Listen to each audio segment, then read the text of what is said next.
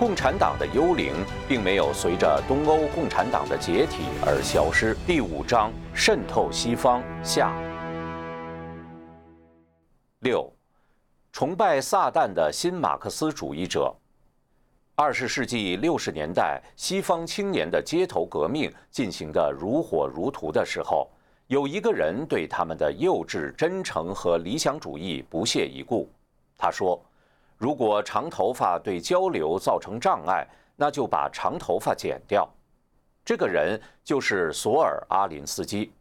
他通过著书立说、培训学生、亲身实践，成为最近几十年来影响最大、最坏的变种共产主义者。除了崇拜列宁、卡斯特罗等共产主义独裁者之外，阿林斯基对魔鬼撒旦也赞美有加。在他流传最广的著作《激进分子的守则》（一九七一年）一书的题词里。阿林斯基向路西弗及撒旦表示敬意。去世前不久，接受《花花公子》杂志采访时，阿林斯基表示，如果死后有知，他会毫无保留地选择去地狱，并且开始组织那里的无产者，因为他们是我的同类。之所以称他为变种共产主义者，是因为与上世纪三十年代的老左派。政治左派和六十年代的新左派、文化左派不同，阿林斯基拒绝正面说明其政治理想。他含糊其辞地表示：“世界上存在着有产者、少产者、无产者。他号召无产者对有产者造反，用任何手段抢夺财富和权力，实现一个绝对公平的社会。他强调可以不择手段地夺取权力。”同时摧毁现存的社会制度，有学者称他为后共产主义左派的列宁和军师。在《激进分子的守则》这部书中，阿林斯基系统阐述了社区组织的理论和方法。这些守则包括：速战速决，对敌人保持强大压力，威胁比打击更可怕；讽刺是最强大的武器，分化敌人。孤立目标，对其进行人身攻击等。规则的实质就是为了目标，为了攫取权力，可以不择手段。这些看似干巴巴的社区组织规则，在实际运用当中就会露出狰狞的面目。一九七二年，越战仍在进行，当时任美国驻联合国大使的前总统布什去杜兰大学演讲。反战学生向阿林斯基寻求建议，阿林斯基回复说：“公开抗议缺乏新意，效果平平，而且可能造成抗议者被开除。不如穿上三 K 党的装束。每次布什为越战辩护的时候，都起立喝彩，挥舞写有三 K 党支持布什标语的牌子。学生依计行事，果然造出了很大的声势。”被阿林斯基及其追随者津津乐道的，还有他策划的另外两次抗议活动。一九六四年，为了胁迫芝加哥市当局接受其条件，阿林斯基策划了一个阴损的抗议计划。芝加哥的奥黑尔国际机场是世界上最繁忙的机场之一。阿林斯基设想，如果在机场外面抗议，即使组织几千人，也无法引起多少注意。但是如果派人长时间占据机场内的厕所，将会造成极大的混乱。芝加哥市当局将成为国际丑闻的主角。阿林斯基派人进行了实地考察，发现实施其计划大概需要两千五百人。在实施之前，他故意把消息透露给芝加哥市当局，当局只好乖乖地请他们前去谈判。为了胁迫纽约州罗切斯特市当局增加雇佣黑人的比例，阿林斯基又设想了一个同样阴损的招数。罗切斯特爱乐乐团的演出是当地重要的文化盛事，市政府也非常珍视这一传统。如果能够打乱乐团的演出，让罗切斯特市成为全国人的笑柄，那会逼迫市政府接受他们提出的条件。阿林斯基策划的行动是这样的：雇一百个黑人，给每个人买一张音乐会票。演出之前为他们提供一顿免费晚餐，只有一种食物，就是烤豆子。吃了豆子，这些雇来的观众肯定会不断放屁，这就把一个高雅的文化活动毁了。消息传出，市政当局不得不被迫接受条件。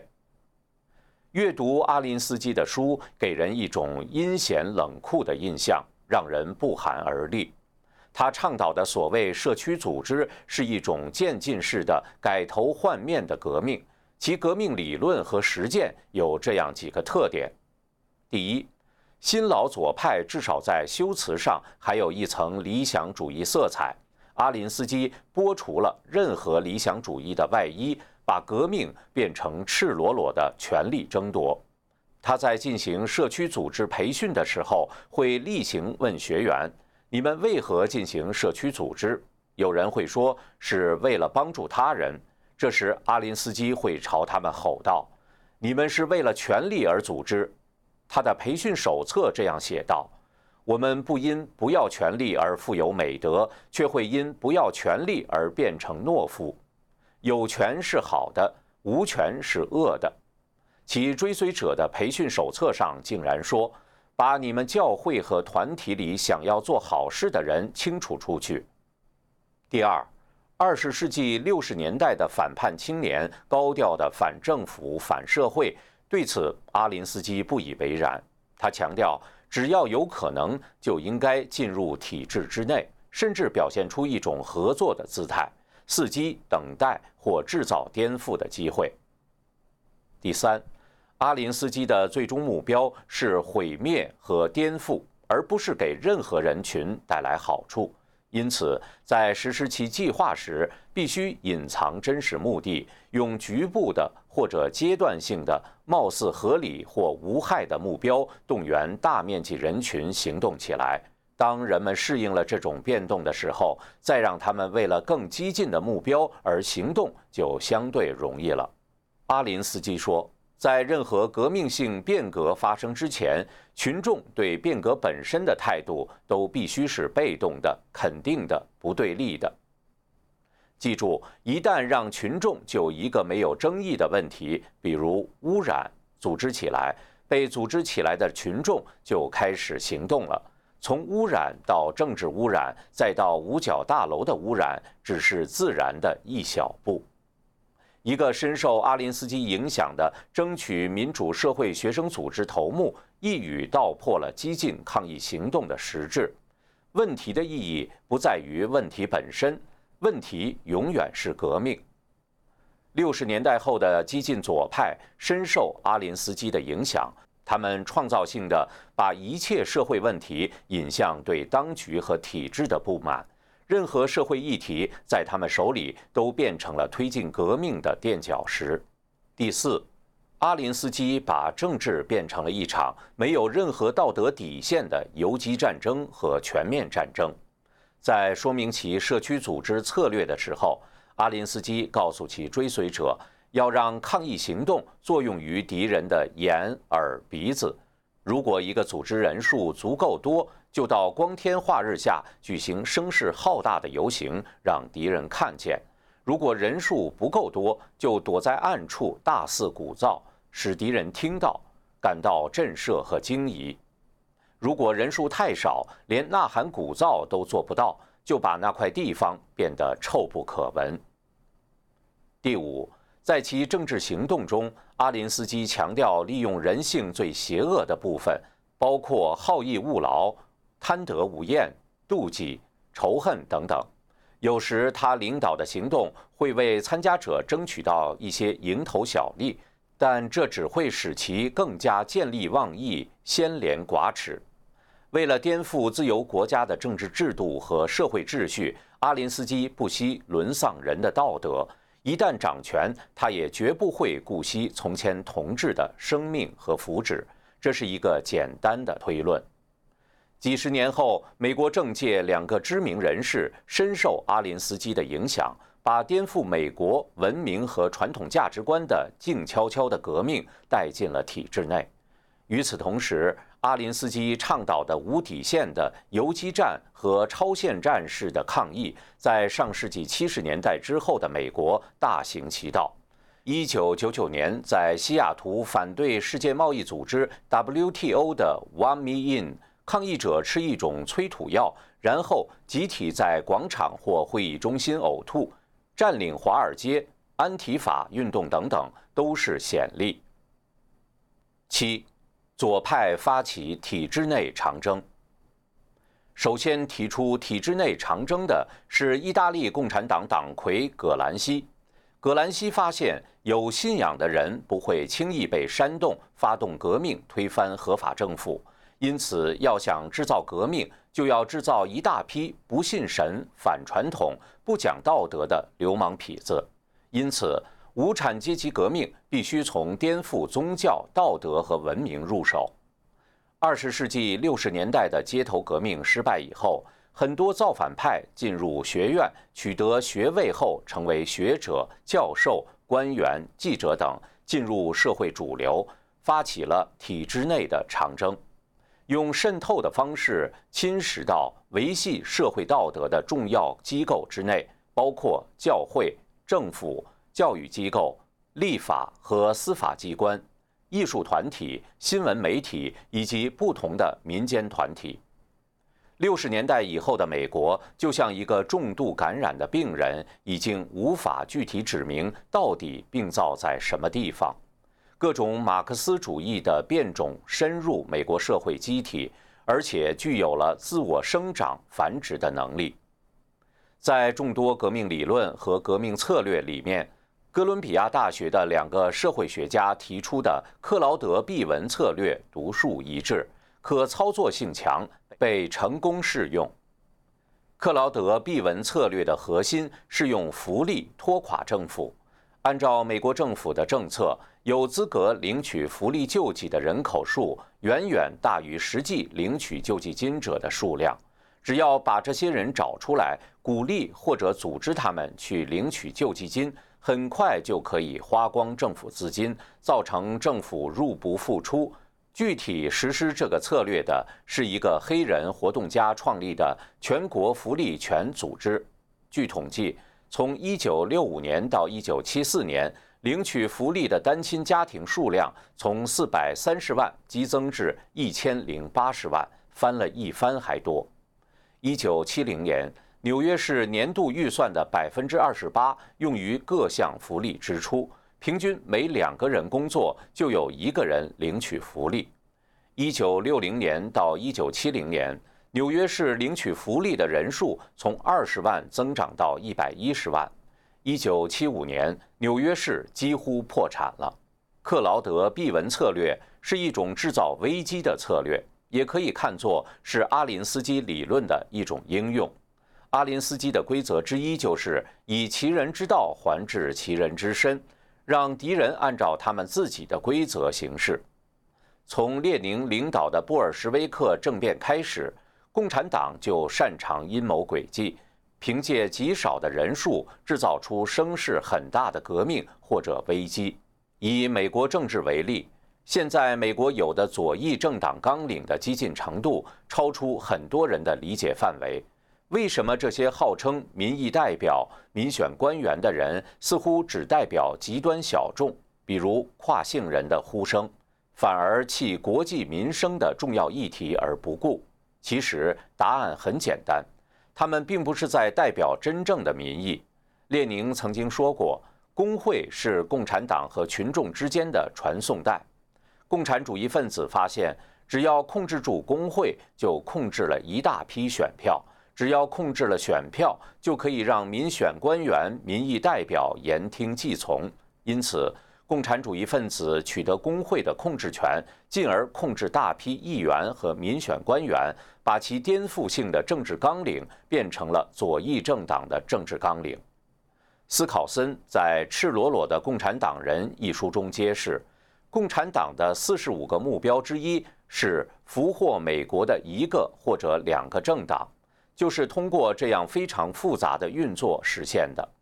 普通工人为了维护基本权益，不得已加入工会，成为工会的棋子，这和向黑社会交保护费是一个道理。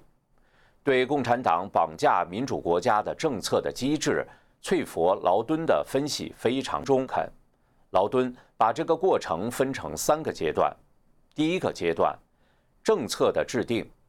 冷战当中，苏联及其盟国制定了针对各个民主国家的政策，目的是对这些国家进行渗透、瓦解、和平演变。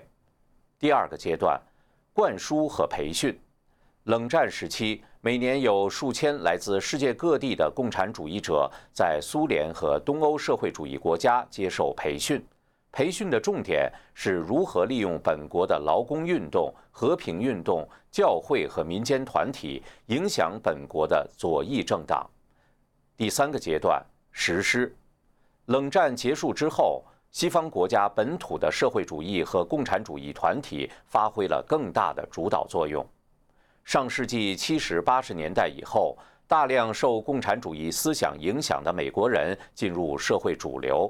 他们或者从政，或者从事教育、学术研究，或者进入媒体，或者进入数以百计的民间团体。他们用几代人积累的经验改造美国，美国几乎全面沦陷。民主国家的制度本来就是给有一定道德尺度的人设计的。对于处心积虑想干坏事的人来说，这个制度有很多漏洞。如果要颠覆自由社会制度，有很多条道路可供选择。中国有句俗话：“不怕贼偷，就怕贼惦记着。”共产主义分子和被他们欺骗的无知的代理人，处心积虑地颠覆自由社会的制度。经过几十年的筹划和运作。美国和西方国家的政府和社会都已经被蚕食得千疮百孔，共产主义思想因素已经深度侵蚀进了美国的机体。八，政治正确，魔鬼的思想警察。共产党国家对人民的思想言论实行最严厉的管制，这一点已经众所周知。但是，从上世纪八十年代以来，在西方国家出现了另外一种形态的言论思想管制。这个打着政治正确旗号的思想警察，堂而皇之地横行于教育、媒体和社会各界，成为钳制人的思想和言论的工具。尽管很多人已经感到它的邪恶的控制力，但尚不了解其意识形态根源。政治正确一词和进步、团结等词语一样，都是共产党的党话。其最表层的含义是指不要使用对少数族裔、妇女、残疾人和一些特殊人群带有歧视色彩的语言，比如要称呼黑人为非洲裔美国人，称呼印第安人为美洲本土人，称呼非法移民为没有身份证件的工人等等。政治正确更深一层的含义是，把人群按照受压迫程度分成等级，受压迫最深重的要受到最高程度的尊重和礼遇。这种不问个人品行和才能，只问人群归属的唯成分论，被称为身份政治。现在在美国和西方大行其道。按照这种逻辑，黑人女性同性恋者。同时占有了被压迫种族、被压迫性别和被压迫性取向三重身份，因此在政治正确的排行榜上居于前列，而性取向正常的白人男子反而成为逆向歧视的对象。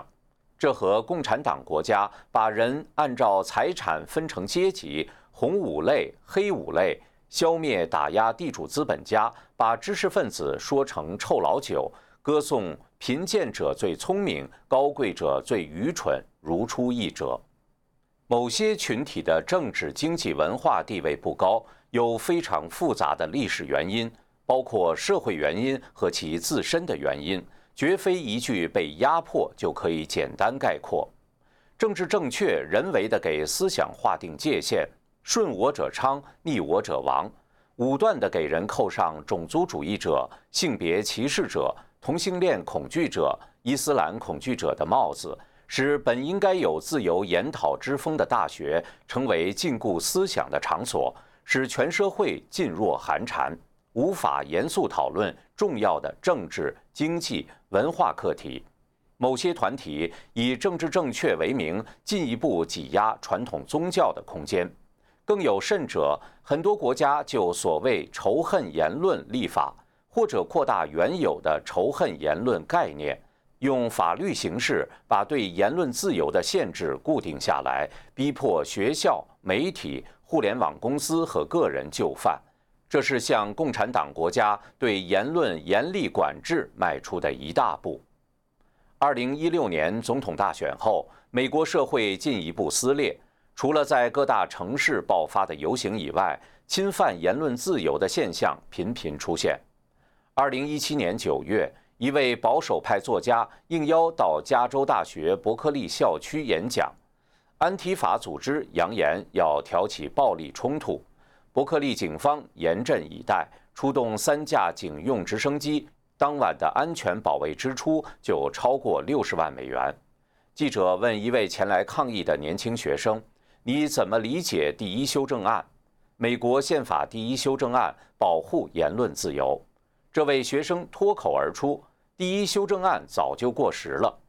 具有讽刺意味的是，一九六四年学生运动开始的一个标志性事件，就是加州大学伯克利校区的争取言论自由运动。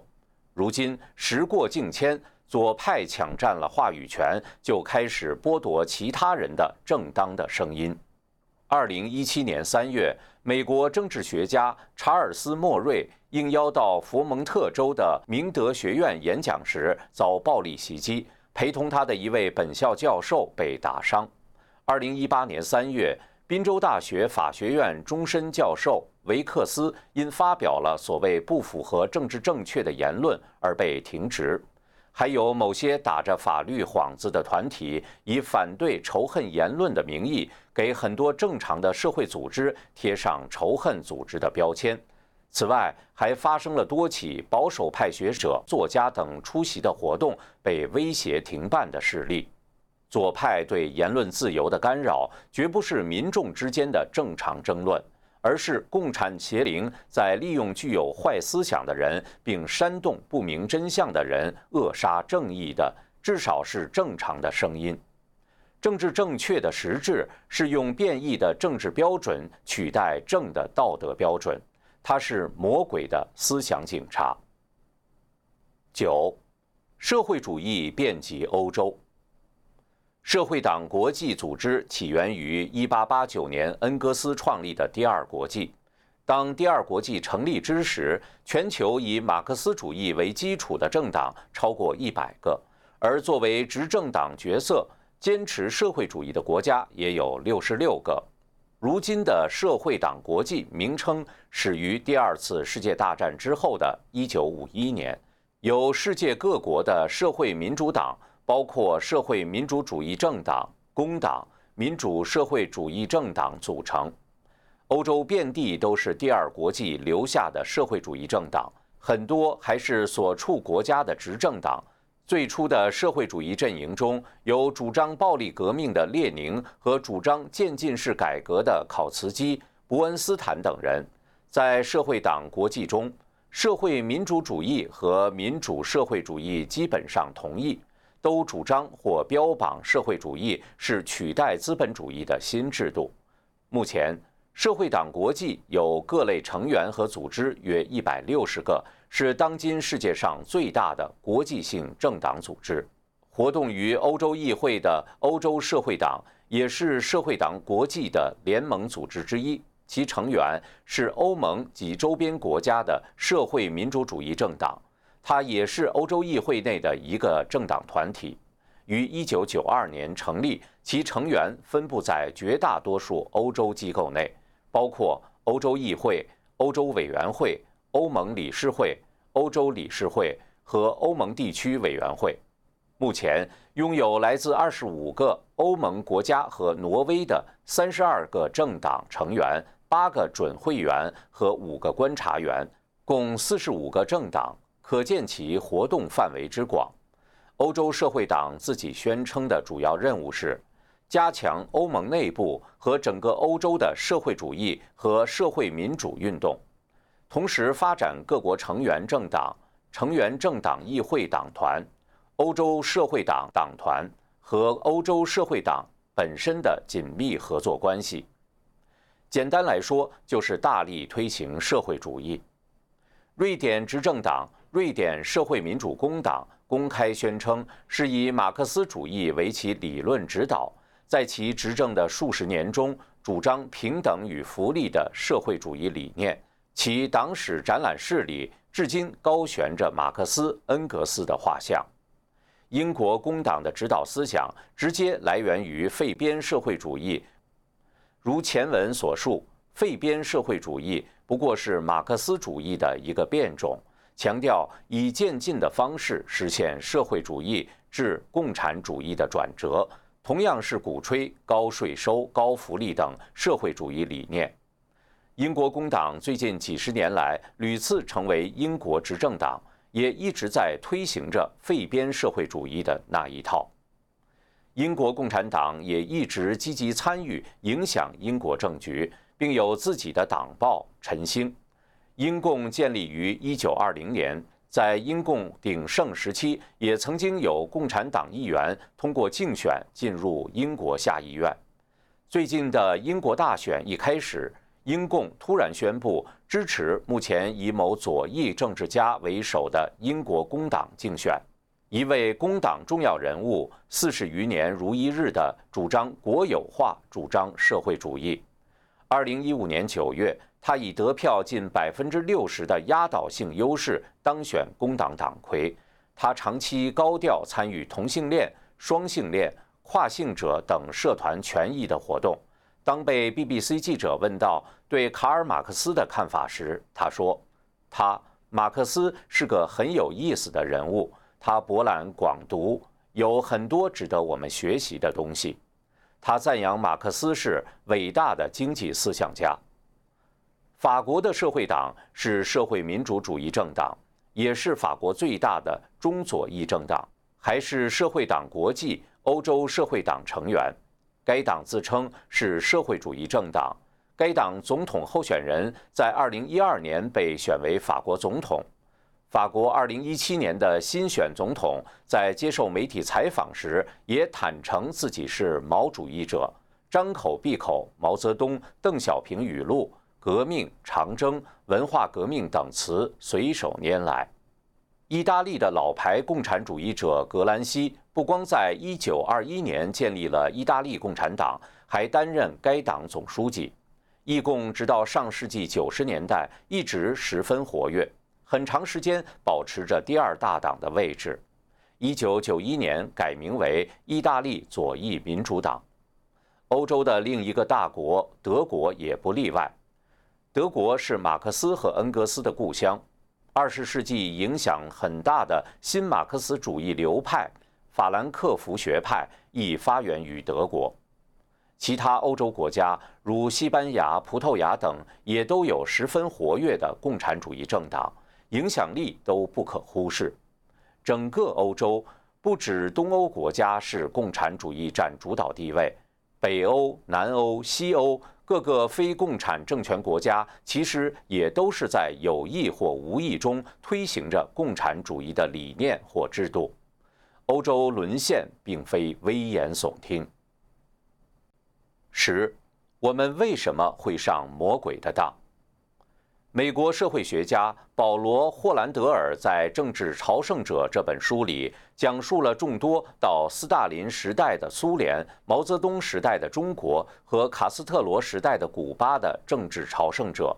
这些青年知识分子成批地涌进上述几个国家，虽然在这些国家的某些不为人知的地方正发生着骇人听闻的暴行。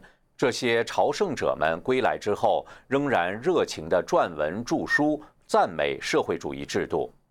共产主义思想是魔鬼的意识形态，而且随着时间的流逝，世人越来越清楚地看到，共产主义所到之处，全都伴随着暴力、谎言、战争、饥荒和暴政。问题是，为什么还有那么多人心甘情愿地帮助这个魔鬼散布谎言，甚至成为他的驯服工具呢？就美国而言，不同时代的人被共产主义吸引有不同的动机。最早的美共党员很多是移民，他们经济地位低下，难以融入当地社会，受自己母国（大多是俄国、东欧国家）影响，加入共产党。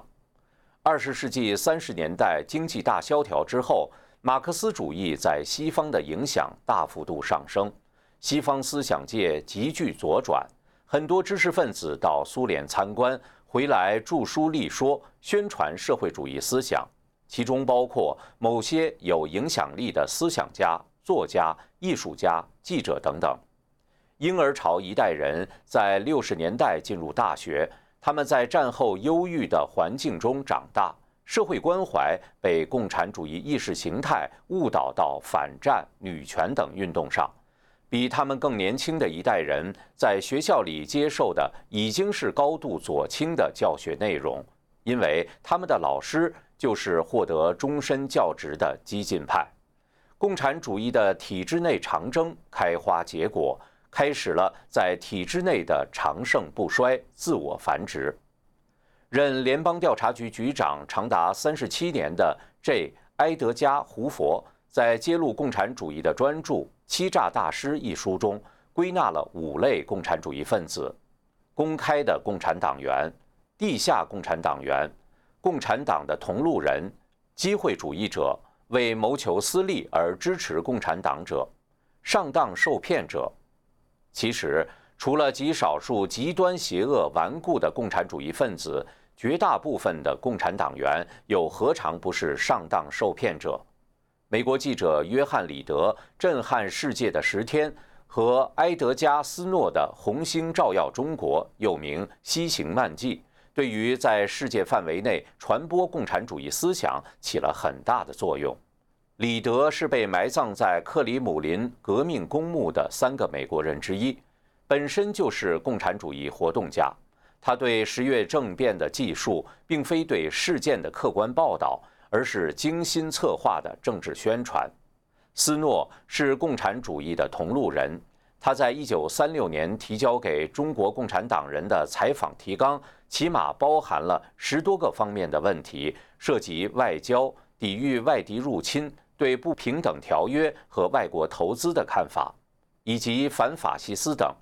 后来，毛泽东与斯诺在陕北窑洞的谈话就始于对提纲的回答。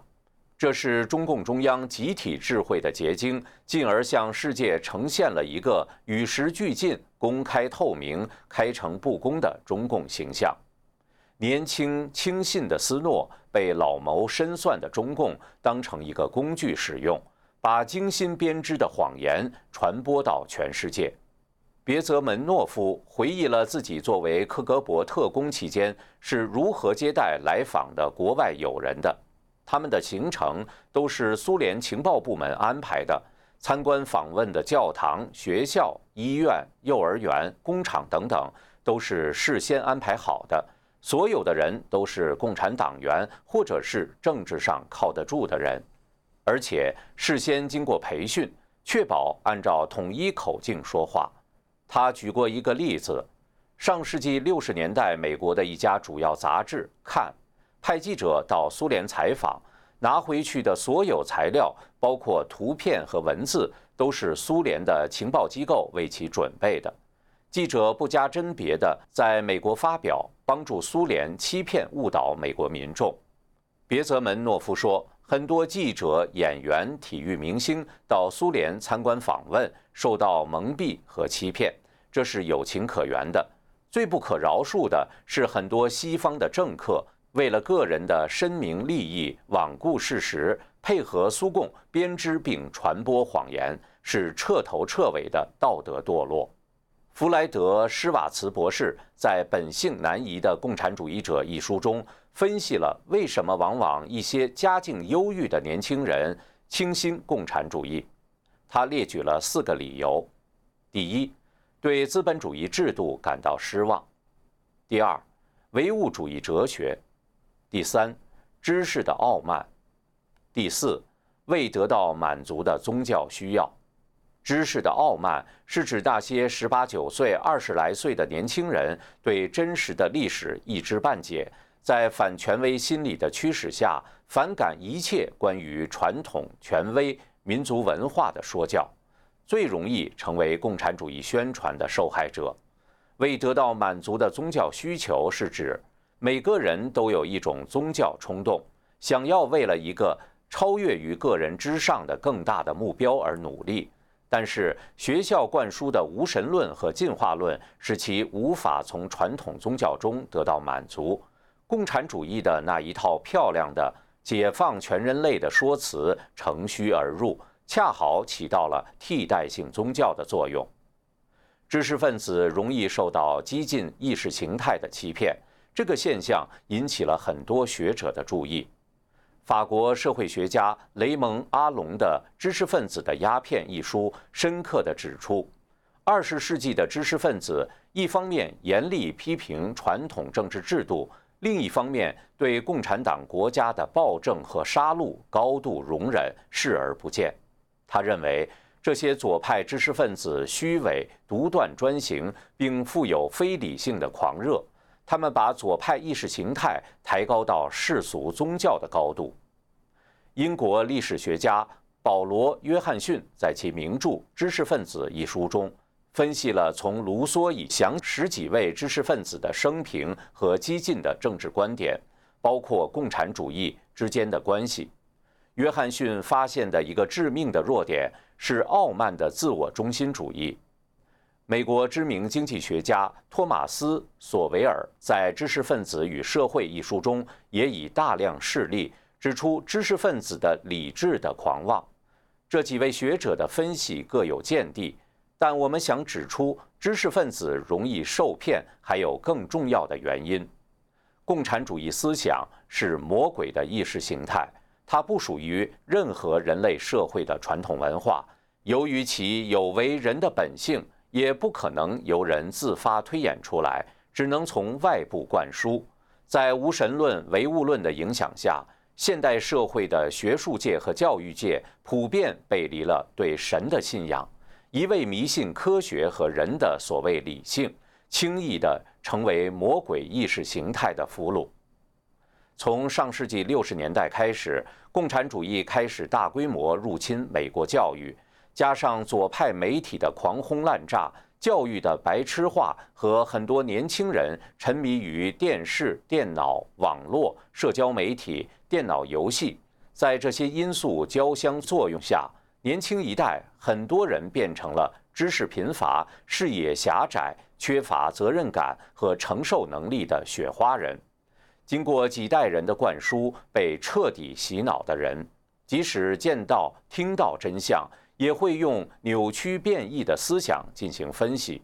换句话说，共产党谎言形成了一层起隔离作用的薄膜，让这些人与真相绝缘。魔鬼为了欺骗世人，全方位地利用愚昧、无知、自私、贪婪、轻信这些人性的弱点，同时也利用了人的理想主义和对美好生活的浪漫幻想。这是最可悲的。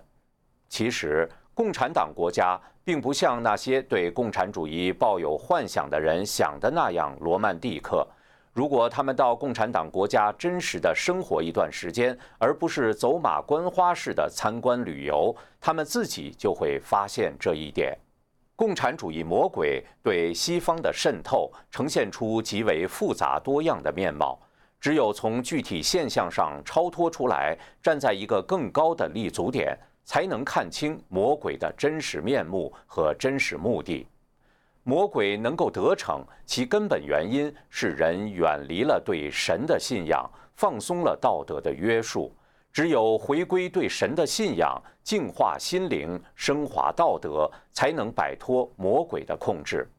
如果整个社会都能够回归传统，魔鬼将再也没有容身之地。